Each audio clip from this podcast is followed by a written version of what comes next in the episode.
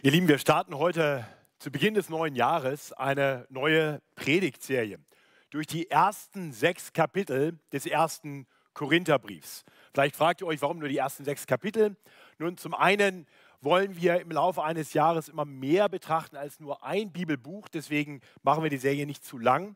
Zum anderen ist das ein ganz natürlicher Punkt im ersten Korintherbrief. Die ersten sechs Kapitel sind wirklich Worte, die Paulus allgemein zur Gemeinde spricht, über Dinge, die er gehört hat. Und dann ab Kapitel 7 antwortet er auf Fragen, die ihm gestellt wurden. Und diese äh, Kapitel werden wir dann in Zukunft in einer weiteren Predigtserie mal bedenken.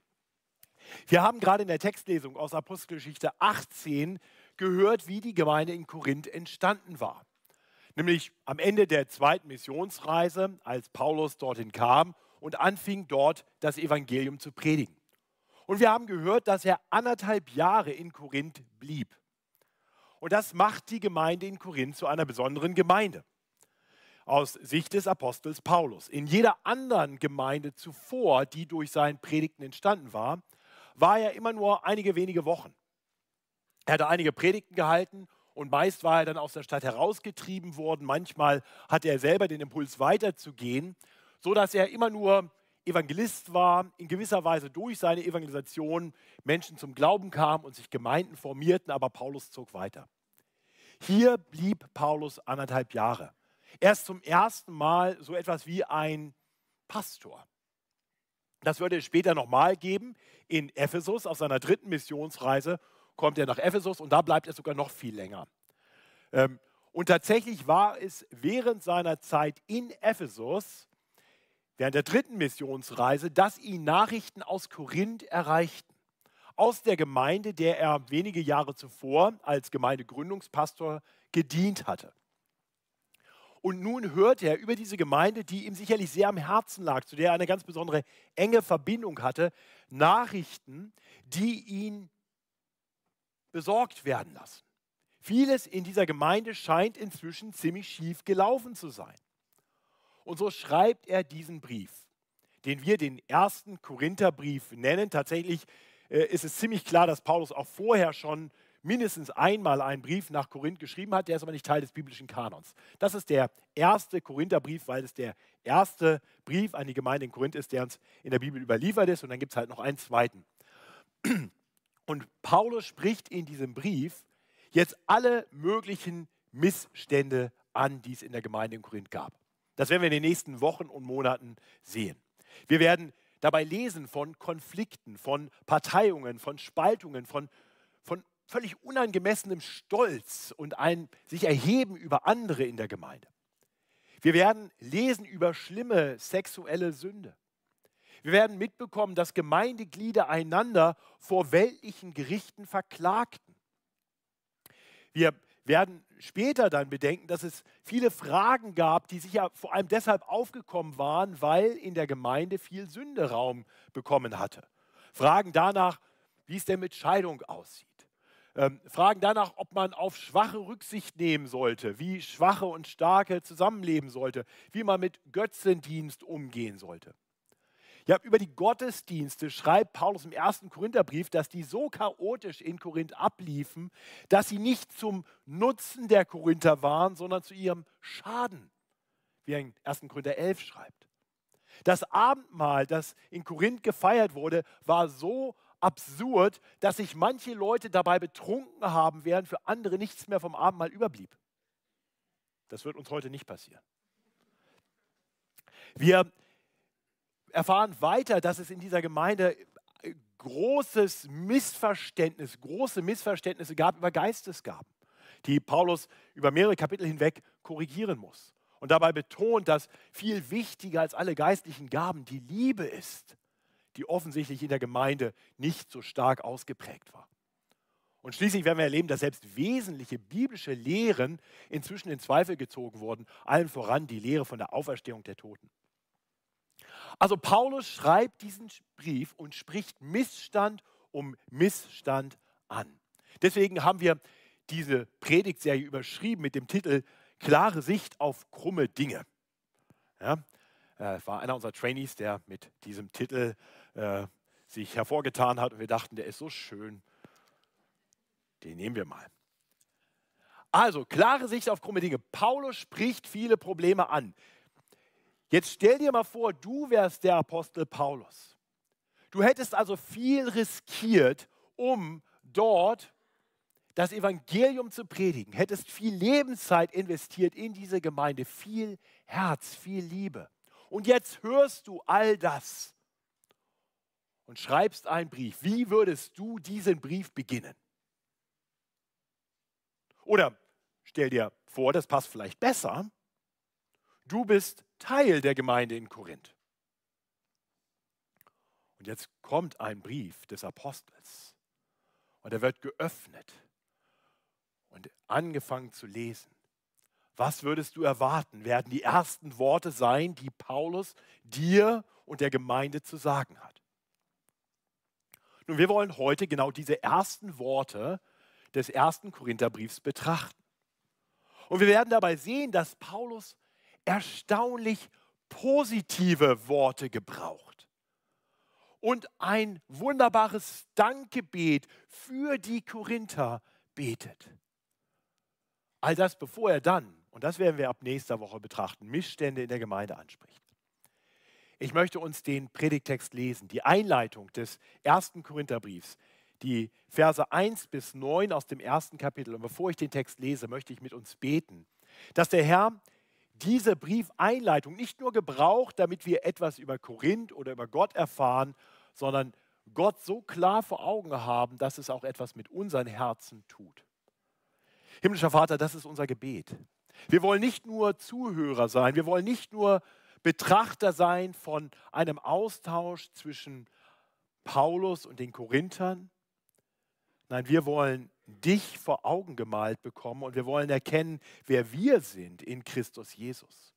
Und so wollen wir dich bitten, dass dieser Briefanfang uns ins Leben spricht, uns froh und dankbar macht und uns zurüstet zu einem Leben im ganz persönlicher Nachfolge und vor allem auch in unserem Miteinander als Gemeinde, das dich ehrt, das unserer Berufung entsprechend ist. So gebrauche dein Wort, um uns immer mehr zu verwandeln hinein in dein Ebenbild. Das bitten wir durch Jesus Christus, unseren Herrn. Amen. Ich lese uns 1. Korinther 1, die Verse 1 bis 9. Paulus, berufen zum Apostel Christi Jesu. Durch den Willen Gottes und Sostenes, unser Bruder. An die Gemeinde Gottes in Korinth. An die Geheiligten in Christus Jesus. Die berufenen Heiligen samt allen, die den Namen unseres Herrn Jesus Christus anrufen, an jedem Ort, bei ihnen und bei uns. Gnade sei mit euch und Friede von Gott, unserem Vater und dem Herrn Jesus Christus. Ich danke meinem Gott alle Zeit euretwegen für die Gnade Gottes, die euch gegeben ist in Christus Jesus. Dass ihr durch ihn in allen Stücken reich gemacht seid, in aller Lehre und in aller Erkenntnis denn die Predigt von Christus ist in euch kräftig geworden, sodass ihr keinen Mangel habt an irgendeiner Gabe. Und wartet nur auf die Offenbarung unseres Herrn Jesus Christus. Der wird euch auch fest erhalten bis ans Ende, dass ihr untadelig seid am Tag unseres Herrn Jesus Christus. Denn Gott ist treu, durch den ihr berufen seid zur Gemeinschaft seines Sohnes Jesus Christus, unseres Herrn. Amen. Ja, dieser Briefanfang hat ganz offensichtlich zwei wesentliche Teile. Die ersten drei Verse sind ein klassischer Briefanfang, wo sich der Autor vorstellt, wo die Adressaten angesprochen werden und wo es einen Gruß gibt. Äh, dabei fällt hier auf und ist wirklich bemerkenswert, wie Paulus die Korinther anspricht. Darüber werden wir gleich noch etwas weiter nachdenken. Und dann folgt ein Dankgebet ab Vers 4, das drei Teile hat.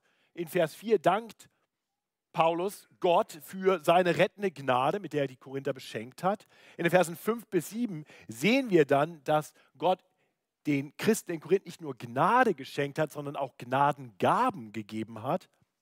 Und dann in den Versen 8 und 9 sehen wir, dass Gott diese Gemeinde beschenkt hat mit einer ewigen Gnade und Treue, durch die er die Korinther im Glauben erhalten wird, bis zum Tag, an dem der Herr wiederkommt. Das sind die Teile, die wir betrachten wollen, die Punkte. Ihr findet das auch im Gottesdienstblatt und äh, könnt da sicherlich auch ein bisschen mitschreiben. Das hilft manchmal beim aufmerksam Zuhören. Schauen wir auf den Brief Anfang. Wir sehen hier in Vers 1, dass Paulus sich als Autor vorstellt und er betont dabei sofort seine Autorität. Er beruft sich hier auf seine Berufung als ein Apostel Christi Jesu. Nicht? Paulus berufen zum Apostel Christi Jesu durch den Willen Gottes. Also er, er schreibt nicht einfach als ein Glaubensbruder. Er ist natürlich ein Glaubensbruder, das sind seine Glaubensgeschwister, aber er ist viel mehr. Er ist ein Apostel, ein Botschafter des Herrn Jesus Christus. Die Gemeinde soll sofort wissen, wenn sie jetzt die Stimme von Paulus hören, wenn sie jetzt die Worte lesen, die Paulus schreibt, dann schreibt diesen Brief letztendlich Jesus und Paulus ist sein Botschafter. Er schreibt in der Autorität des Herrn als Botschafter Christi Jesu, als Apostel Christi Jesu. Und das nicht, weil er sich selber das irgendwie anmaßt, sondern weil Gott ihn genau dazu berufen hat, nach seinem Willen. Ja, wir sehen, dass Paulus das manchmal tut, dass er seine Briefe manchmal anfängt mit viel Autorität und manchmal sehr demütig schreibt als ein Knecht Christi Jesu. Hier in diesem Brief, diese Gemeinde muss wissen, was ihr jetzt hören werdet in diesem Brief, kommt mit der Autorität Gottes. Sosthenes, der hier mit erwähnt wird, äh, ist andererseits nur ein Bruder, ist einfach ein Glaubensbruder, ist ein anderer Christ, den die Korinther kennen, der hier vielleicht den Brief niedergeschrieben hat, der vielleicht einfach erwähnt wird, weil die Korinther ihn kannten. Eventuell ist es der zweite Synagogenvorsteher in Korinth, nachdem der erste Christus ja zum Glauben gekommen war, gab es ja diesen Sosthenes, der dann verprügelt wurde, äh, haben wir gerade gehört in Apostelgeschichte 18. Und der ist offensichtlich auch zum Glauben gekommen. Wunderbar, äh, dieser, diese kleine Randnotiz, aber es ist nicht viel mehr als das, denn Sosthenes taucht im Rest des Briefes nicht mehr auf. Paulus schreibt von nun an in Ich-Form. Und er schreibt dann ab Vers 2 die Gemeinde an. Wir erfahren jetzt, an wen geht dieser Brief. An die Gemeinde Gottes in Korinth, an die Geheiligten in Christus Jesus, die berufenen Heiligen, samt allen, die den Namen unseres Herrn Jesus Christus anrufen. An jedem Ort, bei ihnen und bei uns. Ja, diese Anrede ist bemerkenswert. Paulus schreibt hier nicht an meine Gemeinde. Immerhin hat er sie gegründet. Immerhin war er der erste Pastor. Manche Pastoren reden ja von ihrer Gemeinde. Ja, ich habe mir das abgewöhnt, nachdem ich vor vielen Jahren mal einen Prediger gehört habe, der das gesagt hat, was ich jetzt sage. Dass dir als Pastor niemals eine Gemeinde gehört. Ist nicht deine Gemeinde. Nein, richtig, ist nicht meine Gemeinde, ist nicht die Gemeinde des Paulus, es ist die Gemeinde Gottes. Es ist auch nicht die Gemeinde der Korinther. Sie gehören nicht sich selbst. Sie wurden teuer erkauft durch das Blut Jesu Christi. Sie gehören Gott. Klingt wie eine kleine Randnotiz, ist aber ganz entscheidend. An die Gemeinde Gottes in Korinth.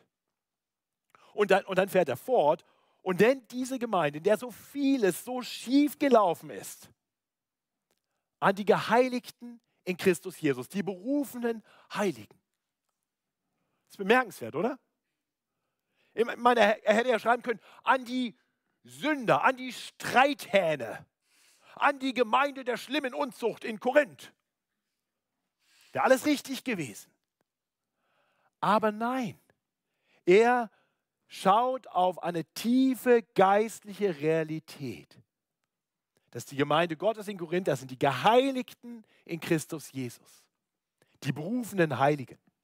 Ja, das Wort heilig oder geheiligt äh, bedeutet für Gott ausgesondert ähm, abgetrennt von der sündigen Welt, von der unreinen Welt um sie herum. Diese Gemeinde, wenn Gott sie anschaut, seine eigene Gemeinde anschaut, sieht er eine heilige Gemeinde.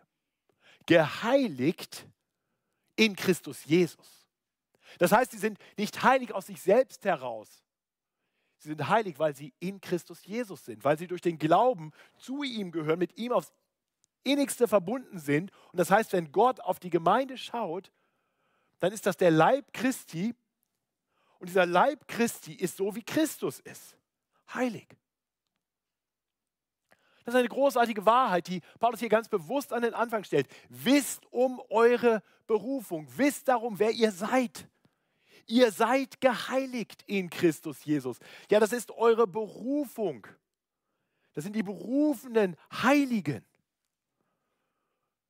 Das gilt nicht nur den Korinthern. Er sagt, das gilt ihnen samt allen, die den Namen unseres Herrn Jesus Christus anrufen an jedem Ort. Das heißt, was Paulus hier den Korinthern schreibt, das gilt auch uns. Ihr Geheiligten in Christus Jesus. Ihr berufenen Heiligen. Ich hoffe, dir ist das bewusst. Was auch sonst du noch sein magst. Bei allem, was vielleicht im Argen liegt. Wir sind geheiligt.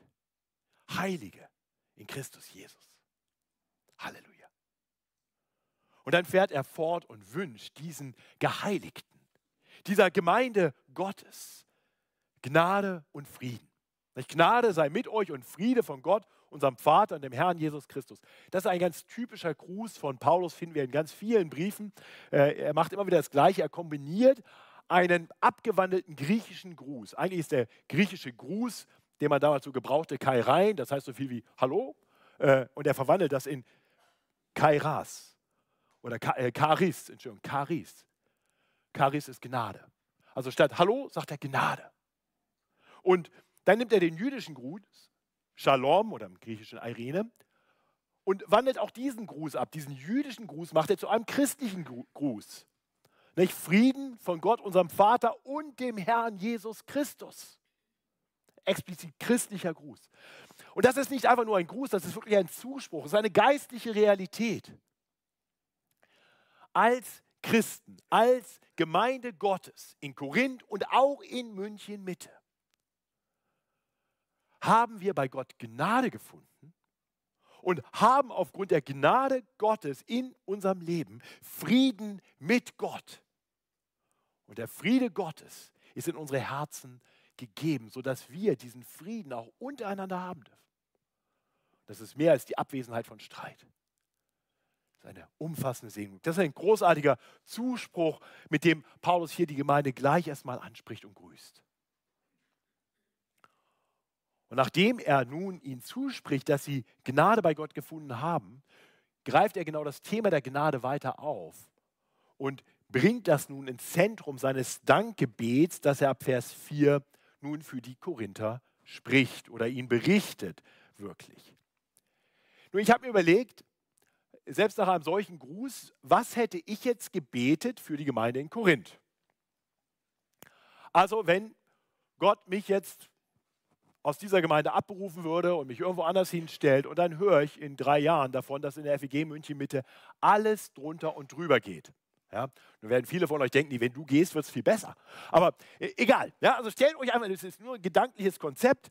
Ja, äh, ich bin weg und alles geht im Bach runter und viel Sünde. Und dann höre ich von dieser Gemeinde und schreibe euch einen Brief. Ihr seid dann natürlich nicht mehr da, weil ihr die Gemeinde verlassen hättet, wenn alles hier äh, ganz schief läuft. Ähm, aber die, die dann da sind, den schreibe ich jetzt. Und ich habe mir überlegt, was würde ich denen schreiben? Was würde ich für sie beten? Ich bete für euch, dass der Herr euch von eurer Sünde überführt und zur Buße bringt. So vielleicht. Aber Paulus tut das nicht. Paulus dankt Gott ihretwegen. Und als ich darüber nachdachte, warum Paulus das so ganz anders macht, als ich das wahrscheinlich machen würde, wurde mir deutlich, dass ich wahrscheinlich einfach oft die falsche Perspektive habe. Ich sehe Probleme, die real sind. Paulus sieht die Probleme auch. Aber ich übersehe dabei oft die Gnade Gottes. Und das tut Paulus nicht. Er sieht die Gnade Gottes im Leben von diesen Christen. Auch wenn in vielen Dingen es gerade ganz schlecht läuft. Und ich weiß nicht, wie es, wie es dir damit geht, aber mich fordert dieses Gebet des Paulus wirklich heraus. Es fordert mich heraus, anders und mehr für andere Christen, für andere Gemeinden zu beten. Erst einmal anzuerkennen, dass da, wo eine Gemeinde wirklich eine christliche Gemeinde ist, wo Evangelium gepredigt wird, wo an Jesus Christus wirklich geglaubt wird, Gott zu danken. Denn da sind Glaubensgeschwister. Hier hat Gott Großes getan. Und hier ist Gott weiter aktiv, denn er baut seine Gemeinde. Und hier wird Gott bewahren, denn er bewahrt seine Kinder.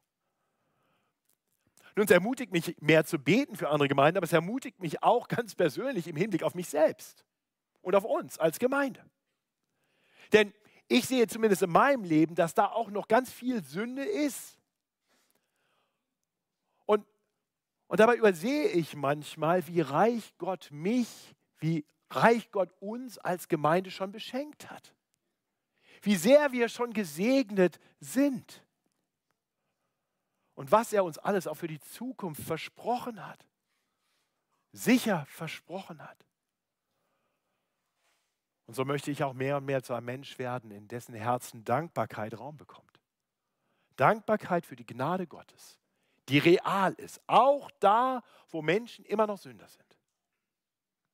Lasst uns genauer betrachten, was Paulus hier im Dankgebet anspricht. In Vers 4 dankt Paulus Gott für die Gnade, die er den Korinthern in Christus Jesus gegeben hat. Ja? Ich danke meinem Gott alle Zeit euretwegen für die Gnade Gottes, die euch gegeben ist in Christus Jesus.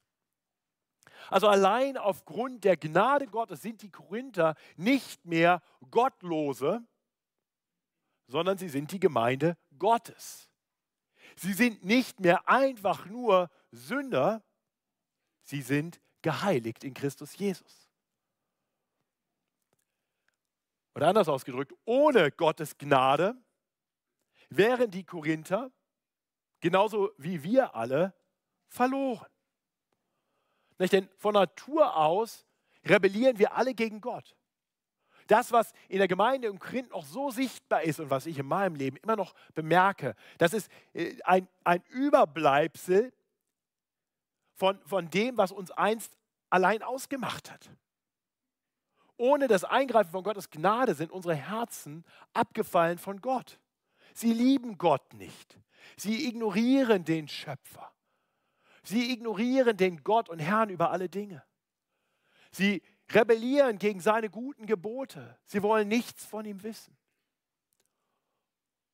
Und deswegen hätten wir die Strafe des gerecht richtenden Gottes verdient. Das, was wir brauchen, was alle Menschen brauchen, was die Korinther brauchten, war Gnade. Gnade von Gott und dem Herrn Jesus Christus. Und genau deshalb weil sie davon abhängig waren und weil Gott so voller Barmherzigkeit ist, voller Menschenliebe, sandte er seinen Sohn Jesus Christus in diese Welt, um Gnade zu ermöglichen, sodass Gott gleichzeitig gerecht bleiben kann. Denn was wäre das für ein Gott, der plötzlich nicht mehr gerecht ist? Also, sodass Gott gleichzeitig gerecht bleiben kann und Sündern vergeben kann, ihnen Gnade erweisen kann. Dafür lebte Jesus das Leben, was wir hätten leben sollen. Er war nicht geheiligt in Christus Jesus, er ist Christus Jesus und war immer heilig. Er hat nie gesündigt. Er hat immer zur Ehre Gottes gelebt. Er war abgesondert von der Unreinheit und Sünde dieser Welt. Er lebte zwar in dieser Welt, aber er war so anders. Vollkommen Mensch, aber ohne Sünde. Und dann ging der einzig Sündenfreie, der Gottes Gericht nicht verdient hätte, der deshalb den Tod nicht verdient gehabt hätte, ging in den Tod. Er nahm die Sünde der Welt auf sich, er starb stellvertretend für die Schuld eines jeden, der sich ihm zuwendet und ihn um Gnade anruft. Er nahm die Schuld auf sich, sodass wir von Gott nicht mehr Gericht empfangen müssen, sondern Gnade finden können, wenn wir denn zu ihm fliehen. Und dann erwies er, dass er wahrhaft der Sohn Gottes ist, indem er am dritten Tage von den Toten auferstand. Triumphierte über die Macht der Sünde. Sodass wir wissen dürfen, wenn wir zu ihm fliehen, dann werden wir auch bei ihm Gnade finden. Die Korinther hatten das einst getan. Als Paulus ihnen das Evangelium predigte, hatten die Menschen Jesus Christus angerufen, hatten ihm ihre Sünden bekannt und hatten darauf vertraut, dass sie bei ihm Gnade finden. Und so waren sie nun Begnadigte. Ihnen war Gnade gegeben worden in Christus Jesus. Meine Frage für dich heute Morgen ist, gehörst du auch zu denen, die Gnade gefunden haben? Oder vielleicht besser, die von der Gnade gefunden wurden? Hast du erkannt, dass du von dir aus vor Gott nicht bestehen kannst? Hast du erkannt, dass du Gnade brauchst? Dass du Vergebung brauchst? Wenn du dir darüber noch nicht im Klaren bist, dann bitte komm mit uns ins Gespräch. Denn ich kann dir versichern, eines Tages wird es zu spät sein, Gott noch um Gnade anzurufen. Aber dann wirst du merken, du brauchst Gnade. Wir alle brauchen Gnade. Wir brauchen Vergebung. Komm jetzt. Finde Gnade bei Gott. Durch Jesus Christus, durch den Glauben an ihn. Wende dich ihm zu. Folge ihm nach als dem Herrn deines Lebens. Die Korinther hatten das getan. Die Gnade Gottes wurde wirksam in ihnen, als Paulus ihnen das Evangelium verkündigt hatte. Und so sind nun die Korinther Glaubensgeschwister.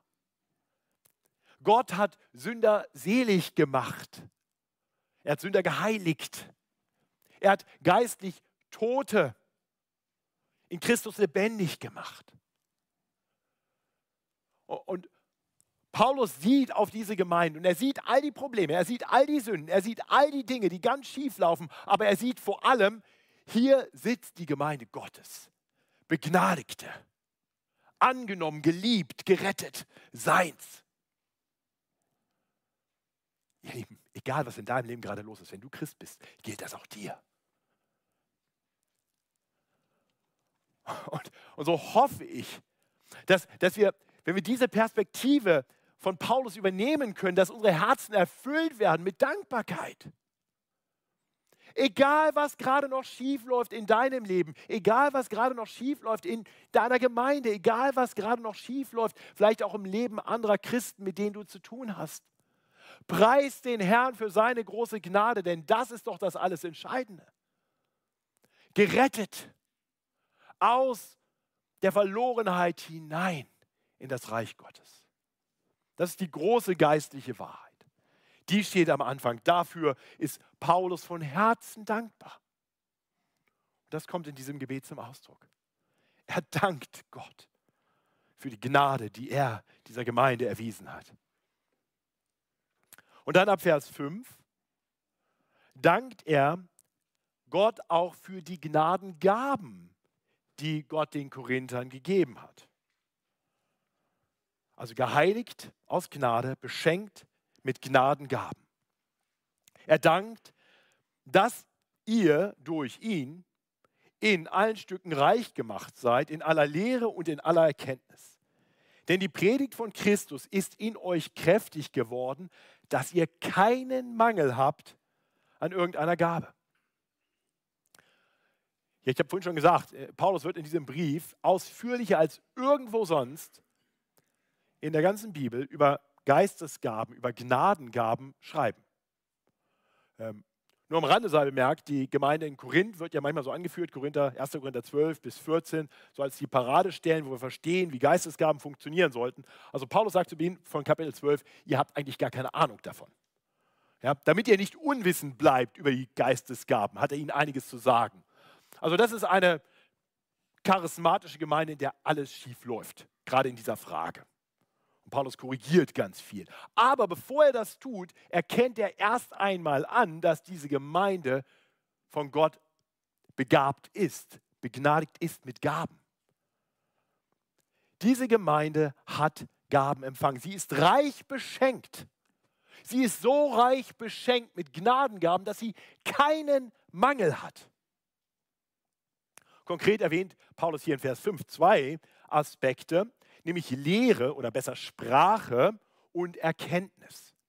Das sind zwei besondere Gaben, zwei besondere Dinge, die Gott der Gemeinde geschenkt hat, in denen er sie reich gemacht hat.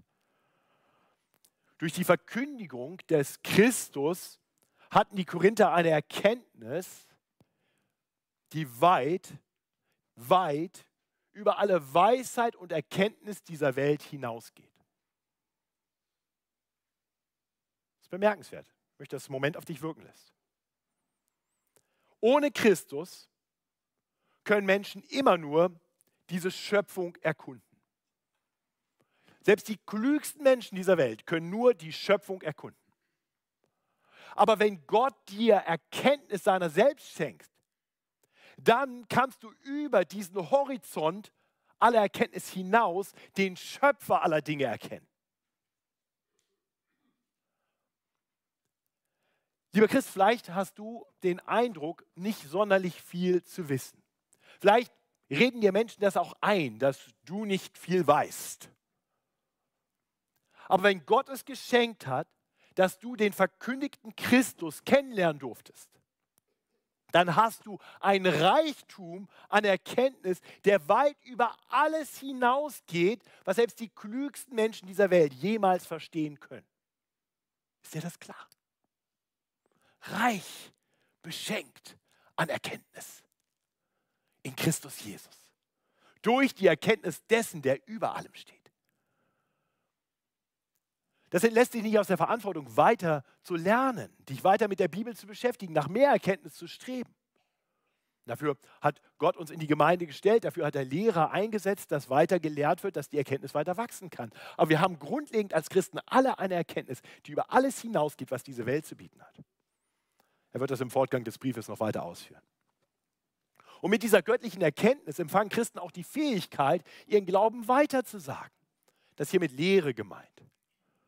Ja, auch hier können wir noch viel lernen und, und besser verstehen und besser drin werden. Aber Gott sagt uns durch sein heiliges Wort, dass er uns zur rechten Zeit die Worte geben wird, die wir brauchen, um ihn zu bekennen. Du kannst noch so viel Rhetorikkurse belegen. Du kannst noch so viele Trainings machen. Ohne den Geist Gottes wirst du diese Fähigkeit nicht haben. Aber mit dem Geist Gottes sind wir befähigt, weil Gott in uns wirkt und durch uns wirkt und weil Gott ein Interesse daran hat, dass die Erkenntnis, die er uns geschenkt hat, nicht bei uns aufhört, sondern weitergeht. Wir sind befähigt zu reden von diesen Dingen. Vielleicht nicht mit Worten menschlicher Weisheit, aber doch mit Worten, die eine Kraft haben, die keine Weisheit dieser Welt hat, nämlich die Kraft des Evangeliums. Das darf dir eine Ermutigung sein und vielleicht auch eine Herausforderung. Es gibt keine Ausreden, dein Glauben nicht zu bekennen. Ah, ich bin rhetorisch nicht so gut. Gott wird dir geben, was du brauchst, um das weiterzusagen, was er weiter gesagt haben will. Wir sind reich beschenkt an Erkenntnis und an Rede. Und tatsächlich gibt Gott uns Christen in Christus Jesus auch alles andere, was wir brauchen, sodass wir keinen Mangel haben, wie es hier in, in Vers 7 heißt. Ja, denn, denn Christus baut seine Gemeinde. Gott wird dafür sorgen, dass seine Gemeinde hat, was sie braucht. Und zwar nicht irgendwie universell überall. Paulus schreibt das an eine spezifische Gemeinde, an die Gemeinde in Korinth. An eine Gemeinde, in der er seit einigen Jahren nicht mehr war. Das ist nicht so, dass er jetzt sagt, oh ja, der hat diese Gabe und der hat diese Gabe, der hat diese Gabe. Ne, das weiß Paulus wahrscheinlich nicht, wer da so alles ist und was die so alles für Gaben haben. Paulus weiß aber eine tiefe geistliche Wahrheit, nämlich dass der Herr seiner Gemeinde geben wird, alles, was sie braucht ich bringe das mal, ich habe heute früh beim Frühstück gesagt, ich, ich bringe jetzt eine Sportillustration, äh, eigentlich immer gefährlich und vor allem, wenn sie mit Bayern München zu tun hat, aber ich wage das heute mal. Der FC Bayern, äh, das haben einige Sportinteressierte mitbekommen, ist gerade auf der Suche nach neuen Spielern. Sie suchen Spieler, die den Kader verstärken sollen und die hineinpassen sollen in das Spielsystem von Trainer Thomas Tuchel. Ja, weil Thomas Tuchel erkennt, ihm fehlen bestimmte Bausteine, damit seine Mannschaft das erreichen kann, was sie erreichen sollte. Er braucht nur eine Holding Six und einen guten Rechtsverteidiger und sowas. Ja? Völlig egal, ob du weißt, wovon ich rede oder nicht. Das Entscheidende ist, in der Welt ist das immer so, man muss schauen, wie kriege ich einen Kader zusammen, wie kriege ich etwas zusammen, sodass ich alles habe, was ich brauche. Du könntest das auch auf ein Unternehmen äh, bringen und sagen, in einem Team, dann schaust du noch, was fehlt noch, was brauche ich noch. Ich kann dir sagen, die Gemeinde ist zusammengestellt worden von dem besten Kaderplaner dieser Welt, des Universums, Gott. Und er hat dafür gesorgt, dass in jeder Gemeinde all das ist, was die Gemeinde braucht, um das zu tun, was sie tun soll. wir werden nie einen Mangel haben. Ja, es werden Leute gehen mit tollen Begabungen und dann haben wir vielleicht plötzlich niemand mehr, der so wunderbar Klavier spielen kann oder Gitarre oder singen kann oder irgendwas anderes. Wir werden in gewisser Weise Lücken erleben, aber wir werden keinen Mangel haben. Wir werden immer haben, was wir brauchen, weil Gott seine Gemeinde baut und er hat sich dafür verbürgt. Und deswegen kann Paulus das schreiben. Ist das nicht großartig? Wir müssen nur unsere Gaben einbringen. Das ist alles, was wir tun dürfen. Es ist da. Alles ist da. Weil Gott seine Gemeinde baut durch Jesus Christus. Und, und so bleibt der Gemeinde eigentlich nur aktiv weiter zu tun, was Gott durch sie tun will und dabei, so heißt es hier, zu warten. Das Ende von Vers 7. Und wartet auf die Offenbarung unseres Herrn Jesus Christus. Das klingt vielleicht erstmal seltsam, oder? Paulus dankt Gott für die Gemeinde, die er begnadet hat und mit Gaben beschenkt hat, die jetzt einfach wartet. Aber tatsächlich, ihr Lieben, sollte das alle Christen kennzeichnen. Christen warten nur auf die Offenbarung ihres Herrn Jesus Christus. Das heißt nicht, dass wir hier in dieser Welt nichts zu tun haben, dass Gott mit uns hier nichts vorhat. Aber das, was uns vor allem ausmacht, ist, dass wir darauf warten, dass der Herr wiederkommt. Wir verlieren das so leicht aus dem Blick. Wir suchen dann die Erfüllung in, in den Dingen dieses Lebens. Wir, wir meinen, dass wir die besten Dinge jetzt brauchen. Äh, vielleicht klammern wir uns sogar an dieses Leben, weil wir keine große Perspektive für das danach haben. Aber die biblische Realität ist, das Beste kommt noch und wir warten einfach darauf. Paulus weiß das.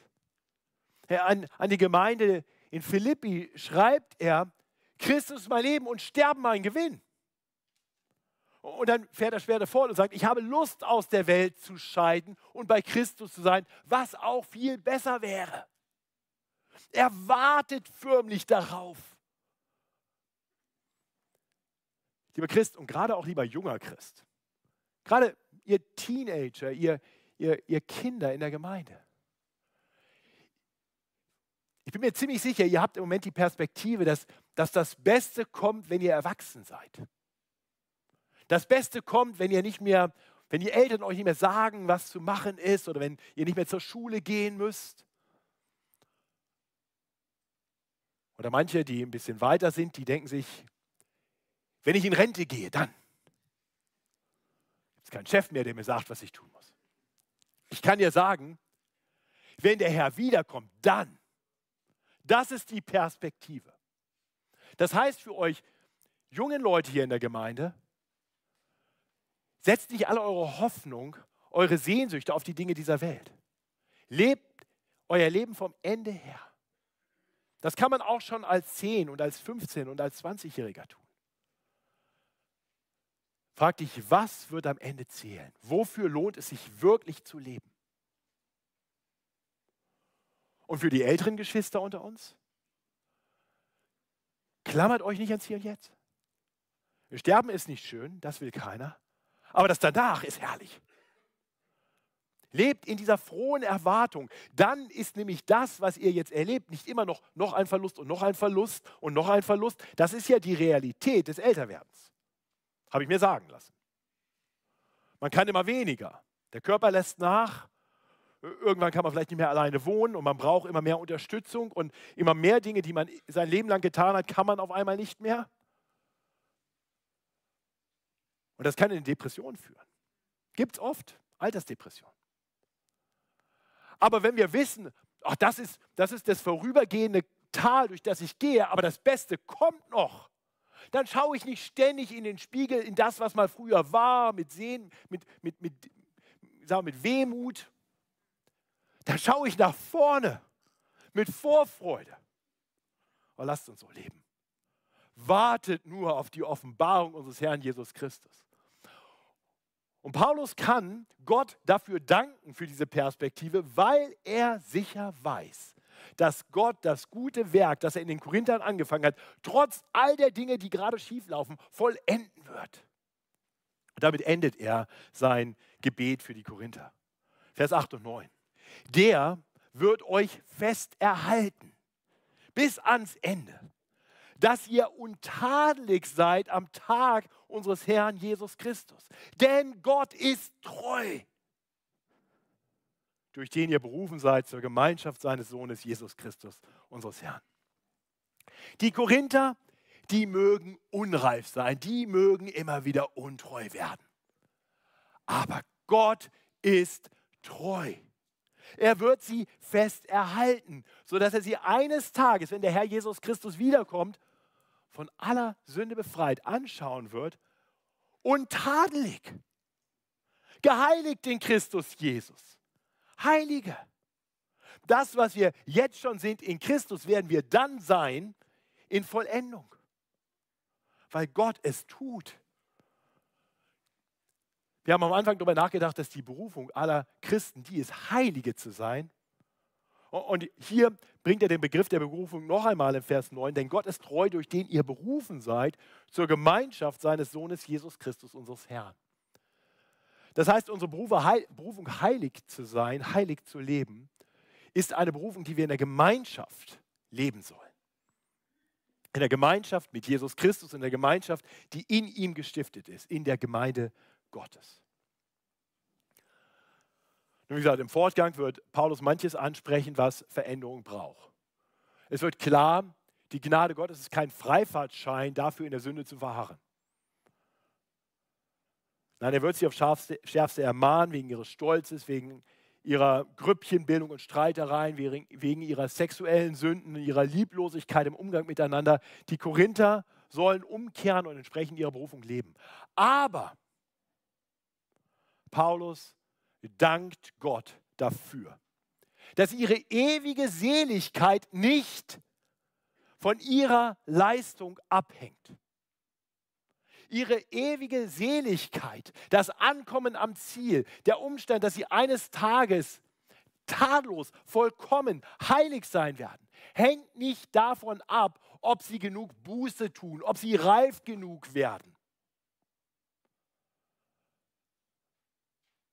Weil das Ziel deshalb erreicht wird, nicht weil wir treu werden, sondern weil Gott treu ist. Ich habe das gelesen und ich habe gedacht, preis den Herrn, preis den Herrn. Ich sehe die Sünde in meinem Leben. Wenn ich auf, anfange, auf mich zu schauen, dann, dann kann ich verzweifeln und sagen, wird es reichen? Na, eigentlich kann ich sagen, es wird nicht reichen. Schaffe ich die Kurve zu kriegen? Kann ich mir fürs neue Jahr genug vornehmen, dass ich endlich ein bisschen heiliger werde?